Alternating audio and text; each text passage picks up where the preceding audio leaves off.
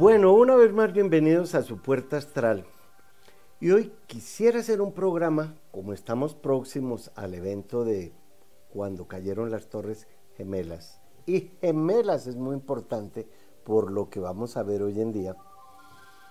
Eh, recordar qué fue lo que sucedió astrológicamente en aquel momento, porque para mí fue uno de los sucesos que más me demostraron que siempre ocurre algo en el firmamento cercano a la Tierra que va a influir en lo que sucede en ella. Como es arriba, es abajo. La mañana del martes 11 de septiembre de 2001, 19 hombres embarcaron en vuelos domésticos en Boston, Washington y Newark. Su objetivo, desviar los aviones para transformarlos en proyectiles gigantes. El primer avión, un Boeing 767 de American Airlines, con 92 personas a bordo, 5 de ellas terroristas, se estrella a las 8.46 en la torre norte del World Trade Center, abriendo un gigantesco agujero en los pisos superiores. A las 9.03, un segundo Boeing 767 de United Airlines, con 65 personas a bordo, entre ellas 5 kamikazes, se estrella en la segunda torre gemela del World Trade Center y es seguido en directo por las cadenas de televisión del mundo entero. A las 9.43, un Boeing 757 de American Airlines, con 64 personas a bordo, 5 de ellas terroristas, se estrella en el Pentágono. A una velocidad de 850 km por hora, destruye la fachada oeste del Ministerio de Defensa. A las 10.06, un cuarto avión, un Boeing 757, de United Airlines, con 44 personas a bordo, cuatro miembros de un comando, se estrella en un campo cerca de Youngsville, en Pensilvania. El objetivo de los terroristas aún se desconoce, pero a unos 20 minutos de vuelo de Washington se presume que el avión habría tenido como fin atacar el Capitolio o la Casa Blanca. Se sabe que algunos pasajeros, informados por teléfonos móviles de lo que estaba sucediendo en Nueva York, se enfrentaron a los terroristas. Las dos torres del World Trade Center se derrumbaron en una gigantesca nube de humo y escombros. La primera, la norte, se derrumbó a las 10.05 y la torre sur a las 10.28. Los atentados reivindicados por Al Qaeda, un grupo hasta entonces poco conocido, dejaron un total de 2.977 muertos, de los cuales 2.753 en Nueva York. Para aquella época del 2001, yo había escrito unos años antes un artículo que se llamaba La era que viene cuando sucedió lo de las Torres Gemelas, exactamente en el mes siguiente escribí este libro que se llama La era que ya llegó. Y en ese libro demuestro que de alguna manera misteriosa, misteriosa mientras no comprendamos cómo es el funcionamiento de la astrología, siempre hay algo que va a suceder. Ahora, ¿por qué em, debemos estar pendientes de lo que sucede en nuestra carta astral, al igual de lo que sucede en el planeta, pues porque somos una extensión del planeta. Y de, en aquella época me puse a investigar todo el suceso desde cuando la comunidad de aquel momento compró a los nativos la isla de Manhattan. Y entonces comencemos con lo importante, lo interesante que viene aquí Fíjense ustedes. Manhattan tiene como fecha primero de enero de 1898, un poco después de la medianoche, cuando se hace la negociación. En aquel momento, Saturno estaba en Sagitario y Plutón estaba en Géminis. He aquí la primera cosa interesante, que Saturno y Plutón están totalmente opuestos. Hasta ahí no tiene ningún misterio. El misterio es, y lo vamos a poner porque tenemos varios actores. Uno, Manhattan. Otro, Osama Bin Laden. Otro, cuando inauguran las torres y otro, cuando las tumban. Si yo pongo la carta de Osama Bin Laden, que nace el 10 de marzo del 57, sobre la de Manhattan como si fuera un tránsito, observen ustedes que Osama Bin Laden tiene el mismo Saturno, el mismito Saturno de Manhattan. Y eso sucede cada 30 años. Por lo tanto, Saturno está también opuesto al Plutón de Manhattan.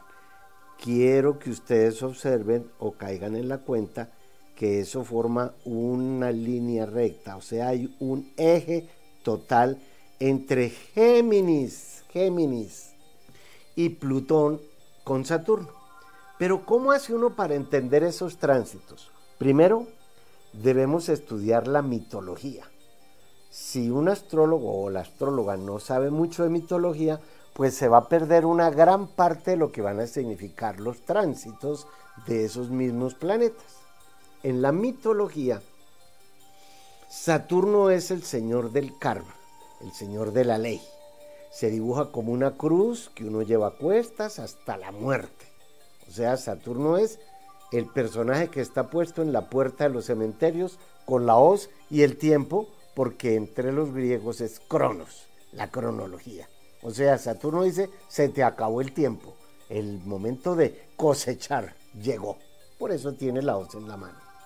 Pero Plutón, cuando Júpiter venció a su padre Saturno, con ayuda de sus hermanos Neptuno y Plutón, o Poseidón y Hades, mandó a Plutón a que cuidara las riquezas del inframundo en el Hades. Plutón es el infierno anterior o eh, el inframundo. De ahí vamos a tener dos personajes muy importantes. Saturno es la muerte, pero Plutón es el infierno. ¿Cuándo se nos vuelve la vida un infierno? si no aprovechamos para hacer una transformación de todo eso adverso en algo positivo, como que del veneno sacamos el suero, y lo pongo de ejemplo porque Plutón rige escorpión, entonces Plutón se convierte en el terrorista, lo que nos produce miedo, el inframundo. Tal vez si hubiéramos sido educados de otra manera, no tan si eres bueno te vas al cielo, si eres malo te vas al infierno, comprenderíamos que el inframundo para los griegos era lo que estaba lleno de riquezas en el fondo nuestro. Bien, tenemos dos actores. Saturno es la muerte, Plutón el terrorismo, entre otros simbolismos que tienen eh, eh, ambos planetas.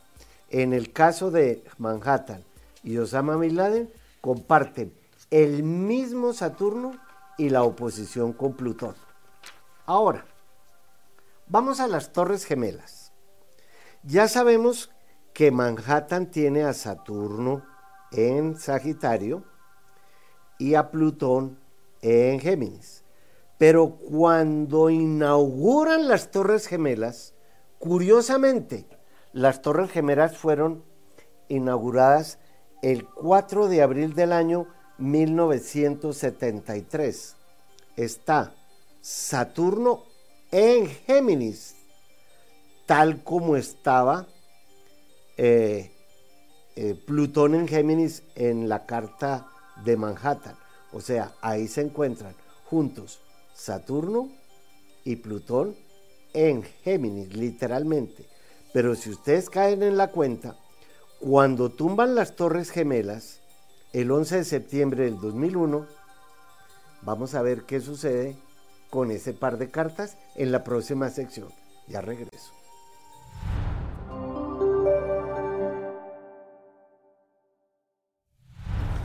En los consejos astrales de esta semana, como tenemos todo el triángulo de fuego para Aries, qué importante es que como estamos en el año de Aries, y eso dura hasta mayo del año entrante, ustedes canalizaran o supieran cómo canalizar, acuérdense que siempre digo que este es el dedo de Aries, Aries, Leo y Sagitario, supieran canalizar su energía personal y no esperar que algo suceda, porque es que eh, cuando Júpiter está en Aries a veces, o en el signo que sea, las personas dicen, oiga, pero tuve a Júpiter en mi signo y nada me sucedió. No, no es eso. La pregunta es, cómo motivamos la energía que somos cuando Aries dice yo soy para que suceda aquello que estamos aspirando a que suceda. Pues bien, en el caso de ustedes, muévanse porque están en, su, en una de sus mejores épocas. Tauro tiene ahora eh, la conjunción entre el nódulo norte, que es donde estudiamos para dónde vamos, y Urano, que significa libertad e independencia. Como Tauro es un signo muy dado a rumiar las cosas, lo cual es muy bueno, pero si se queda rumiando las cosas, ya eso de bueno no tiene malo. Hay que tragar, tragar y después vuelve a rumiar. ¿Qué significa eso que está sucediendo ahora con ustedes? Que es el momento de salir del estancamiento. Están entrando a un ciclo en donde su futuro les trae más libertad, más independencia y más progreso, especialmente en los negocios que tengan compartidos con otras personas. Pero como digo con frecuencia, a Tauro le corresponde abrir el corral y el corral a veces está aquí. Sería pensar de una forma más con la mente universal. Marte está ahora en Géminis y le encanta estar en ese signo. Si Marte, al igual que Aries, está en la puntica de Marte, el círculo con la flechita, Marte en Géminis, lo que ustedes digan ahora, lo que propongan, los diálogos que tengan tienen que ir de frente, directo a, porque ese es el oficio de Marte, canalizar la energía en una dirección determinada. Y como Géminis es dado a ir y venir y a subir y a bajar, porque es un signo regido por Mercurio, que era el mensajero de los dioses, ahí volvemos a la mitología, decidan todo lo que tienen o lo que la vida les haga decidir. Ahora que Marte está en Géminis, por lo menos hasta finales de octubre directo, porque después se va a poner retrógrado, en cuanto a temas que tengan que ver con sus viajes lejanos o con a dónde se tienen que ir a vivir y depende de la edad que tengan, también habría que pensar en los estudios universitarios. Póngale atención a eso. Cáncer no tiene ahora ningún factor encima pero también está formado el triángulo de agua. Cuando el triángulo de agua se forma significa que uno puede perfeccionar las emociones y las emociones no es solamente en las relaciones de pareja, no. Yo me emociono con este programa. Pues en el caso de ustedes es con la gente con quien ustedes viven ahora, pero no tanto a nivel familiar, sino como gente que va a llegar ahora, que está llegando ahora, con la que pueden agruparse. Todo aquello que tenga que ver con trabajos sociales, recursos humanos, las humanidades. Como cáncer es un signo muy dado a ser la mamá de todo el mundo, así sea hombre, no importa, pues están en un excelente momento para encontrar cómo con la forma en que ustedes nutren y apoyan a los demás, a los demás, emocionalmente motivar a la gente para lo que haya que hacer. Pues bien, yo los motivo en un momentico cuando sigamos con el programa. Ya vuelvo.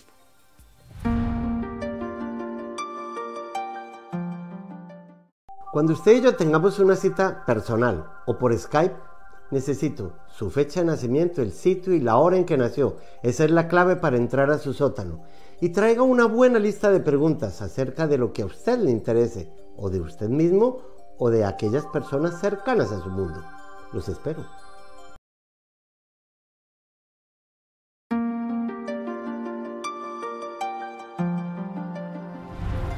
Entonces, volviendo con el tema de las Torres Gemelas, ¿cómo es posible que cuando construyen las Torres Gemelas, Saturno está en Géminis y cuando las destruyen, Saturno vuelve a estar en Géminis? Exactamente sobre el Plutón de Manhattan y exactamente opuesto al Saturno de Manhattan que está en Sagitario. Y exactamente Plutón está en Sagitario. Entonces fíjense ustedes cómo cuando inauguran las torres, las inauguran muertas, porque si Saturno está en Géminis, cuando Saturno vuelva a pasar por Géminis, pues las torres sencillamente eh, desaparecen. O, o de alguna forma dice uno, bueno, se mueren las torres. Pero fíjense bien, si vemos la carta de Osama Bin Laden con la destrucción de las Torres Gemelas, miren ustedes cómo el Saturno de las Torres Gemelas en Géminis está opuesto al Saturno de Osama Bin Laden en Sagitario. Y el Plutón de las Torres Gemelas encima del Saturno. No puede ser que aquí vuelva a haber tantísima sincronización en todos los Saturnos y Plutón de Géminis y Sagitario en las cartas de Manhattan. Osama Bin Laden, el día que las construyen y el día que las eh, destruyen. Pues bien, para hacerlo un poco más misterioso, complicado, hay una imagen que ustedes tienen ahí en, eh, en la pantalla. Fíjense bien, el Plutón de Manhattan, el Saturno de cuando construyen las torres, el Saturno de cuando las destruyen ahí en Manhattan, están opuestos al Saturno de Manhattan, al Saturno de Osama Bin Laden y al Plutón de cuando destruyen las Torres Gemelas. ¿Cómo es posible? Si Plutón da la vuelta cada 245 años alrededor del Sol y Saturno da la vuelta cada 30 años, ¿cómo es posible que se alíen dos veces Saturno y Plutón para un suceso que tiene que ocurrir y motivar a la humanidad a que haga una profunda transformación y entierre un ciclo de su vida para comenzar una nueva etapa. A la naturaleza no le importa lo que tenga que hacer, no importa lo que tenga que mandar, con tal de sacudirse ella de su principal tragedia, que es lo que llamamos la humanidad, que acaba con la naturaleza. Pues bien, si comprendemos en la mitología que Saturno es la muerte, que Plutón es el inframundo o el terrorismo, todo lo que sucedió en aquella época ha influido en el resto de la humanidad desde entonces y ya han pasado 21 años. Pero a la naturaleza ni al tiempo le importan cuántos años pasen, porque cuando uno dice, eso hace como 5 o 10 millones de años, pues también está diciendo barbaridades, porque entre 5 y 10 millones de años 5 millones no es cualquier cosa. Por eso es que para la naturaleza y el tiempo lo importante es lo que sucede en un momento determinado. Las torres gemelas las inauguran con Saturno en Géminis, las destruyen con Saturno en Géminis y, y cuando inauguran a Manhattan, Plutón, el terrorismo está en Géminis. Yo no sé cómo puede ser coincidencia una sincronización tan exacta. Cuando estudiamos astrología, uno tiene que saber mucho de lo que ha sucedido en su propio pasado. Mirar el pasado para saber qué ciclos tuvo nos permiten saber cuándo volverá un ciclo semejante. Pero a veces mucha gente me pregunta, ay, entonces, ¿por qué no advierte la gente que estudia la astrología lo que va a suceder? ¿Ustedes se imaginan lo que tendría que hacer uno para mirar todas las ciudades que va a suceder en cada una o en cada país no, uno puede aprender eh, de qué se va a morir el enfermo, pero en el caso de las Torres Gemelas, lo que yo estudio es de qué se murieron. Y cuando hago esta investigación, y por eso publico el libro mostrando las eras del pasado que ha ocurrido y qué debe ocurrir ahora en la era de Acuario, que se inaugura con varios eh, sucesos, en la época de los hippies, en las Torres Gemelas, ahora con el COVID, son, son etapas, son sucesos que van ocurriendo en esas etapas para llamarle a la humanidad la atención de que tenemos que cambiar nuestra forma. Esa transformación la rige Plutón. Pues bien, en ese eje, en donde está Saturno, Saturno, Plutón, Saturno, Saturno y Plutón, en una sola línea de Géminis, las Torres Gemelas, y Sagitario, que entre otras cosas tiene que ver siempre con la flecha viajera, y en este caso fueron los aviones, por decir un simbolismo de la flecha viajera, que ¿qué trae ahí? La muerte de Saturno y el terrorismo de Plutón. ¿Cómo es posible que hasta el señor Osama Bin Laden haya nacido con el mismo Saturno de Manhattan y opuesto a los Saturnos de cuando inauguran las torres y cuando las destruyen. Y pongo la carta de Osama Bin Laden porque le achacan a él que fuera la destrucción de las torres. Bien, pues bueno, eso es una invitación a que nosotros también veamos en nuestra carta cuando algo se va a caer y cuando algo va a surgir. Los dejo ahí y en un ratito regreso, no se vayan.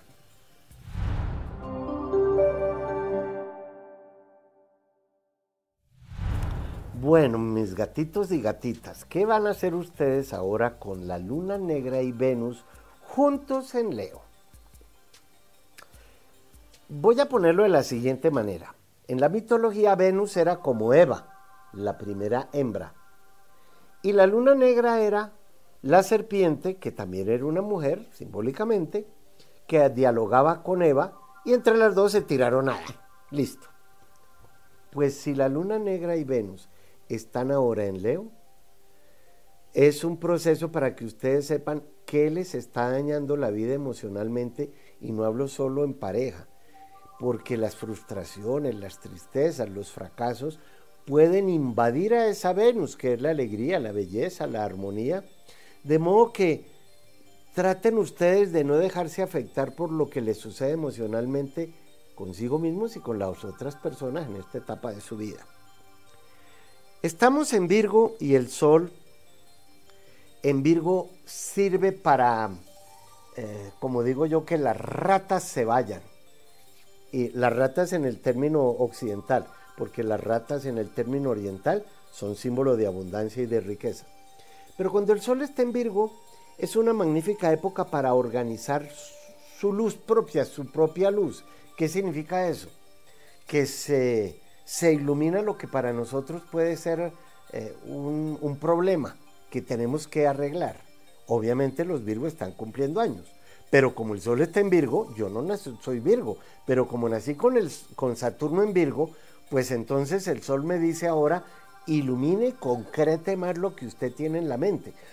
Por eso es que la frase de Virgo es yo analizo y el discernimiento correcto, pues el Sol les da más luz para organizar su vida en aquello que esté desorganizado en este mes. Mercurio acaba de entrar a Géminis, eh, perdón, a Libra. Y a Mercurio le encanta estar en Libra. Claro, Mercurio rige a Géminis, que es un signo de aire, y Libra también es otro signo de aire. Pero mientras Géminis rige el intelecto, Libra rige más bien la parte social, eh, emocional. O sea que les aconsejo a ustedes los Libra que en esta época hagan la mayor cantidad de contactos posibles, pero hablando de forma directa, concreta porque Géminis a veces va y viene y, se va más por las ramas que por el tronco. Y el tronco de Libra es el fiel de la balanza.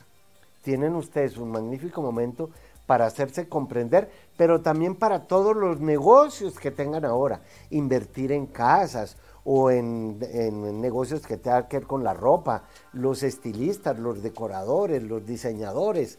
Es muy favorable para ello este momento. Escorpión está en un punto de estabilizar situaciones del pasado que lo tienen todavía como dándole la puñalada. Digo la puñalada porque es el, el aguijón del escorpión. Estabilizar, arreglar cosas de su pasado económico y emocional es parte de lo que tienen que hacer ahora. No desperdicien este momento porque el nódulo sur, que está en escorpión, los, los puede estabilizar con situaciones que tienen que resolver, con cortar con situaciones económicas, pagar las deudas o mm, eh, meter eh, abogados o las leyes en términos de situaciones que tengan con otras personas, sean cercanas o, socios o familiares. Eso nos da a entender que ustedes están en un magnífico momento para saber, mm, para dejar de sufrir por cuestiones mm, aún hasta kármicas que los pueden influir desde el pasado. Bien, los dejo ahí y ya vuelvo.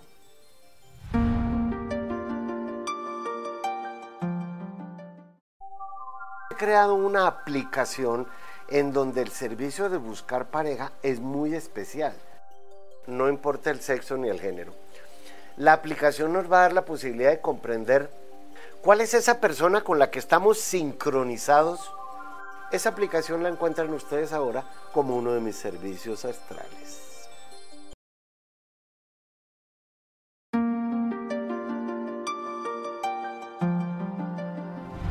El tránsito que quiero que analicemos esta, esta semana es bien interesante. Mercurio opuesto a Júpiter. ¿Por qué digo que es interesante? Porque en la mitología Mercurio o Hermes era hijo de Júpiter o Zeus. Pero miren ustedes, ahora están opuestos. Lo primero que hizo Mercurio al nacer en una cueva con su, eh, eh, madre Maya fue salirse de allí porque estaba muy aburrido y robarse el ganado de su hermano Helios.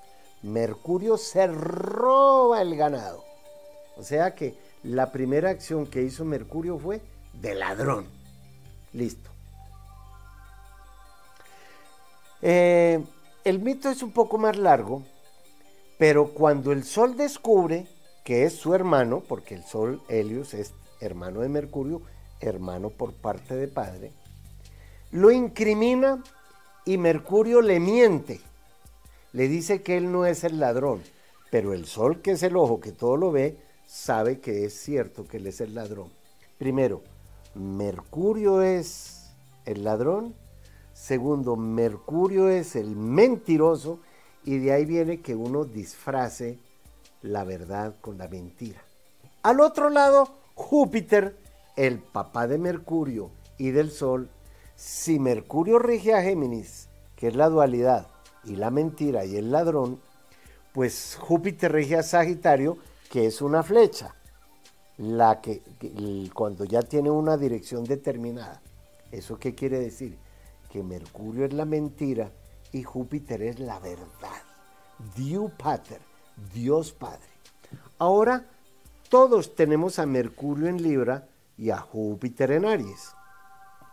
Dándonos a entender el ciclo que estamos viviendo, que debemos buscar el conocimiento y ahora en esta era de tanto conocimiento que hay por las redes, cuánta mentira encontramos allí, cuánta falsedad, cuánta persona disfrazada de sabio o maestro cuando no es así. Entonces, si Júpiter es Dios Pater, el Dios de los cielos, rige la jovialidad el jueves y Mercurio rige la mentira Mercurio el miércoles. Fíjense que Mercurio rige los mercaderes y el mercader, mm, pues hay que cuidarse del comerciante porque le va a vender usted algo, pero además le dice, y le rebajo la mitad si me lo compra ya. Pues lo rebajo es porque yo creo que debe valer más del doble de lo que le está rebajando. Yo no estoy diciendo que eso sea malo, pero debemos cuidarnos en esta época de cuánta mentira nos han informado o nos están diciendo, pero también de cuánta mentira decimos nosotros para quedar bien con alguien. Aries es muy dado, ahora que Júpiter está en Aries, Aries como signo, no digo como persona. Aries como persona y como signo, pues lo rige Marte. Y Marte es el acelere, la agresividad, la impaciencia. Tal vez por eso pecamos muchas veces de mm, no mm, poder concretar algo. Echamos chispas para todas partes, pero no llegamos a un término mm, fijo positivo de lo que queremos hacer.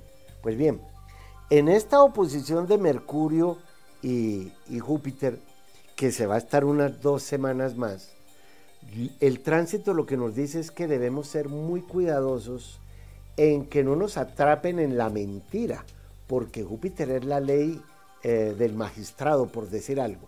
Mercurio rige los abogados. Los abogados deben tener una labia muy buena para poder hacer caer en la mentira más rápido al que miente que al cojo, como dice el dicho. Pues bien, en el, en el em, eh, mito, Mercurio que le cuenta a Júpiter de una forma tan chistosa cómo fue que él hizo, que sí, que se robó el ganado, que se disfrazó de vaca para poder que lo siguieran, que le volteó las patas al ganado para que creyeran que iban para un lado y lo buscaran por el otro. Mercurio nos habla de que también es el recursivo, el astuto, el ingenioso, el versátil. Pues bien, lo que tenemos que hacer con esta oposición es saber utilizar la palabra y la inteligencia de forma tal que como el mago en el tarot no nos cojan en la trampa, porque lo que está haciendo el mago es eso, él sabe cuál es el truco y si le cogen el truco, pues ya como mago perdió la partida. Pues bien, ustedes sigan haciendo su, magia, procuren que nadie los coja en la trampa si la están haciendo, porque Júpiter o Júpiter es la mente superior, mientras que Mercurio es la mente inferior. En términos de Mercurio, él es el alumno. Y en términos de Júpiter, Júpiter es el maestro. Porque Géminis es el que aprende y, para, enseñar después. Pero el enseñar está al otro lado, en Sagitario, en Júpiter, Júpiter. Por eso es que Sagitario rige como la flecha los guías, los que nos orientan. Pues bien, Mercurio fue eh, llevado al Olimpo por el Sol y su padre lo nombra el mensajero de los dioses por lo inteligente que es. ¿Y nosotros cuál es nuestra inteligencia? Está donde tengamos a Mercurio.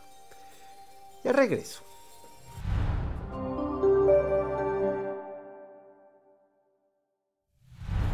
Y hablando de Júpiter que rige a Sagitario, la luna está precisamente ahora en Sagitario. Y estamos en cuarto creciente. ¿Para qué le sirve eso a los Sagitarios? Si la luna refleja la luz del sol, pero es un cuarto creciente, es porque ahora va a reflejar mucha más luz su alma. Y si a Sagitario lo rige Júpiter, que acabo de decir que es la mente superior, la sabiduría, pues la luna en un cuarto creciente, ustedes están volteando una esquina, un cuarto, volteando una esquina para conocer una nueva parte de sí mismos, del medio en el que están viviendo, para viajar, para ir lejos. Los que quieran estudiar universidades, doctorados, maestrías, todos tenemos ahora ese cuarto creciente. Yo no soy Sagitario, pero la luna está encima de mi quirón, o sea que voy a sanar heridas emocionales. Plutón está en, Capricornio retrógrado. Los negocios que ustedes tengan ahora, eh, considero que los dos signos capitalistas del zodíaco son Tauro y Capricornio.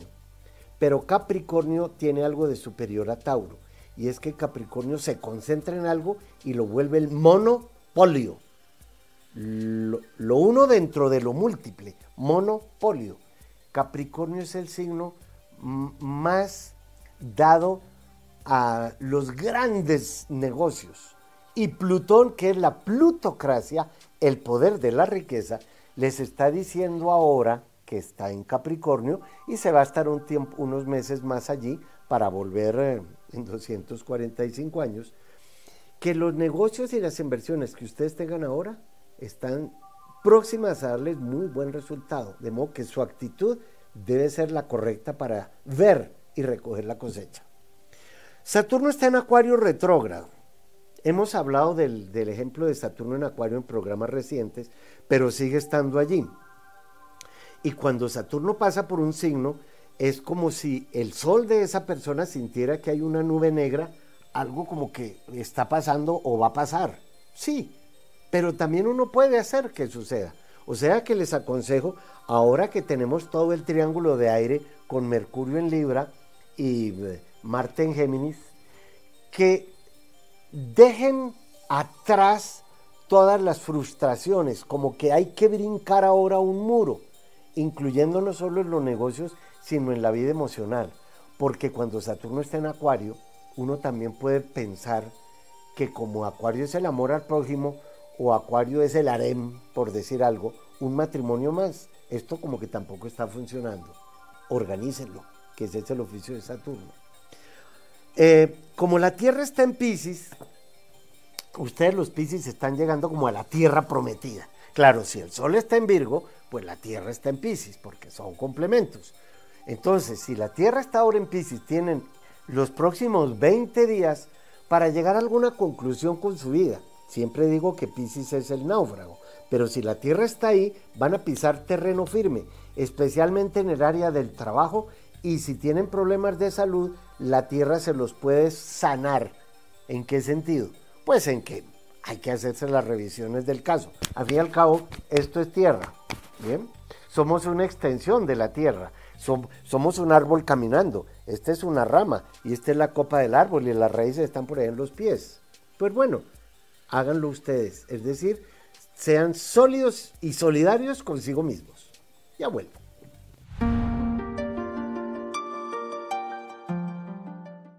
Cuando usted y yo tengamos una cita personal o por Skype, necesito su fecha de nacimiento, el sitio y la hora en que nació. Esa es la clave para entrar a su sótano. Y traiga una buena lista de preguntas acerca de lo que a usted le interese, o de usted mismo, o de aquellas personas cercanas a su mundo. Los espero.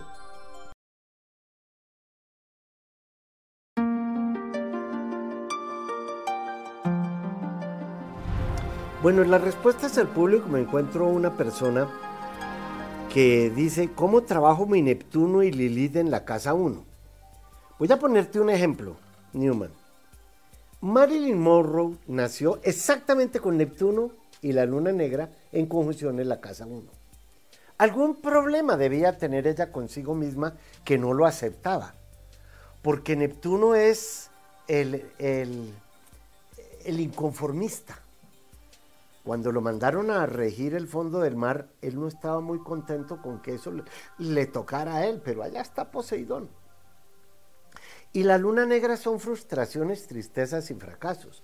Yo creo que lo que tú tendrías que hacerte es una carta natal, porque no puedo explicarte qué significa Neptuno y la luna negra en la casa 1, porque en qué signo lo tienes, en qué cruz, en qué elemento. Para eso es que sirve la carta natal por escrito. Analía que es Sagitario, dice que sí es un buen momento para conocer pareja, que ella está soltera y está sin hijos. Pues sí, efectivamente es un muy buen momento.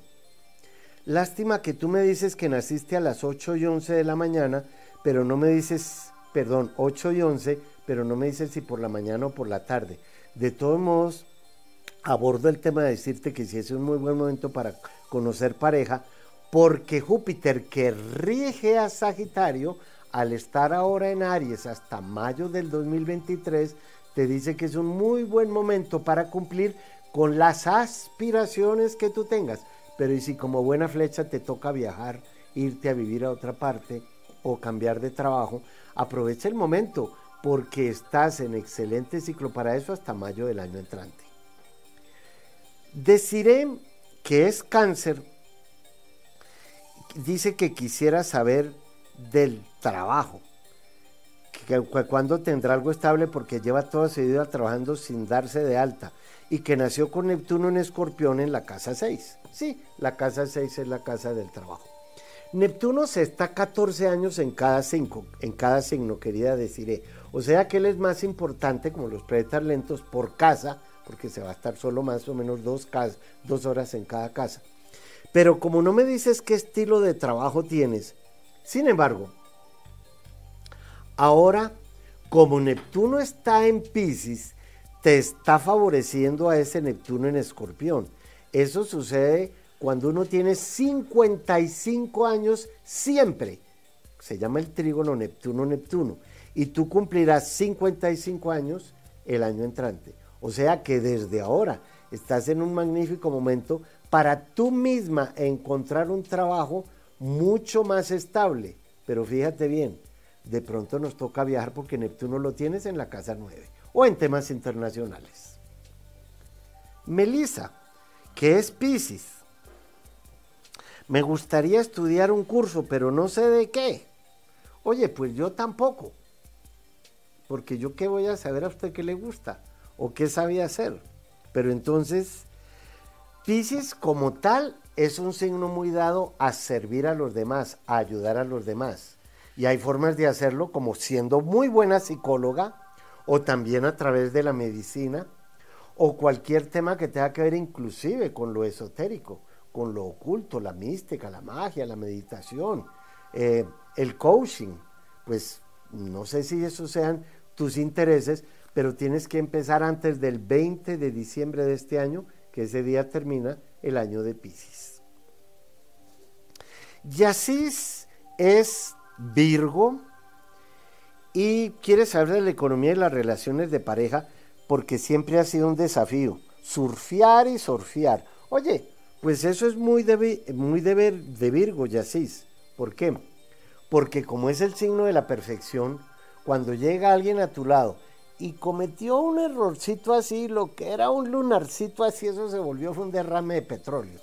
Yo no digo que los virgos no sean, dejen de ser exigentes, pero a veces cuando ya llega a cierta edad, uno le tiene que bajar el volumen al exigiómetro o al perfeccionismo, y más si quiere tener pareja. Y tú ya vas a cumplir 50 años, así De modo que estás en el cumpleaños de Quirón y Quirón rige a Virgo, que es tu signo. Te aseguro que va a, llevar va a llegar alguien a tu vida por medio de tu trabajo y saliendo de tu rutina diaria. Maite, que es Libra, dice que eh, si es compatible con alguien Leo ascendente Capricornio. Pues bueno, teniendo en la cuenta que todos los Libras se divorcian, eh, no sé si ya eso sucedió en tu vida porque tú, ya tienes 52 años, de modo que sí te veo compatible con alguien Leo porque Libre es un signo de aire y Leo es un signo de fuego. Precisamente el aire incentiva al fuego. Y fíjate que es especial porque mm, tú eres eh, tierra, eh, perdón, tú eres aire y agua. Y el personaje que dices es fuego-tierra. Si tú eres aire y agua y él es fuego y tierra, él tiene lo que a ti te falta y tú tienes lo que a él le falta. Se llama espada y estuche y tú eres el estuche. Elsa dice que es acuario, ah, pero quiere hablar sobre su hijo. Este es un caso muy especial, él cita, yo te convido a lo siguiente. Elsa dice, mi hijo está enfermo de esquizofrenia. ¿Estará bien? Nació el 21 de agosto del 84. ¿Cómo haces tú para saber si está bien si no conoces el libreto de tu hijo? ¿Cómo pretende uno ayudar a alguien si no conoce su carta de navegación? Si yo sé dónde está la estrella, la cruz del sur, y voy para el norte o quiero ir para el oriente, pues me fijo dónde está la cruz del sur. Lo primero que hago es ver el mapa de navegación. Tu hijo tiene una carta de navegación y tú pediste tener ese hijo. Y te lo puedo asegurar sin equivocarme porque no soy adivino. Bien, te aconsejo que le mandes a hacer la carta natal escrita a tu hijo. Y a usted les aconsejo que no se vaya. Ya vuelvo.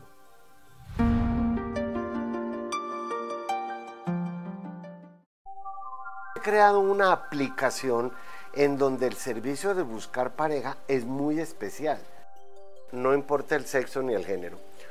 La aplicación nos va a dar la posibilidad de comprender cuál es esa persona con la que estamos sincronizados.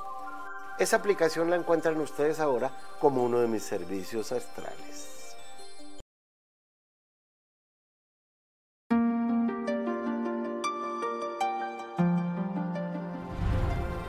Pues para despedir el programa de la era que ya llegó, eh, yo inicio la, la lectura de este libro diciendo, dedico este libro al humanismo y a todas las personas que pretendemos convertir el planeta en un paraíso.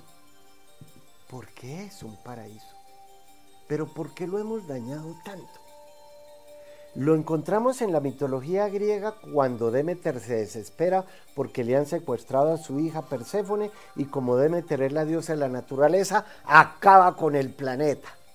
Lo encontramos cuando Faetón, el hijo del sol, cogiendo el carro de su padre, inexperto, se acerca a la tierra produciendo veranos, se aleja de la tierra produciendo inviernos, tragedias. Bien, nosotros somos Faetón y somos Demeter. Somos hijos de la madre tierra como cuerpo y somos hijos del sol viviendo aquí. Por eso, en temas como el terrorismo, lo que nos produce terror, nosotros le producimos terror a la naturaleza. Somos los terroristas de la naturaleza. Estamos acabando con ella. Por eso es que yo creo que debemos pensar que jamás, jamás, jamás hay premios ni castigos. Solo hay sucesos externos y estados internos. Todos vivimos una serie de sucesos, ejemplo las Torres Gemelas, que nos pueden volver un estado interno de infierno, como le ocurrió a las personas que estaban allí, a quienes se tiraron por la ventana o a sus familiares. Pues bien, que los sucesos externos de ustedes no los lleve a un infierno interno jamás. Trabajenlos. Gracias por ahora.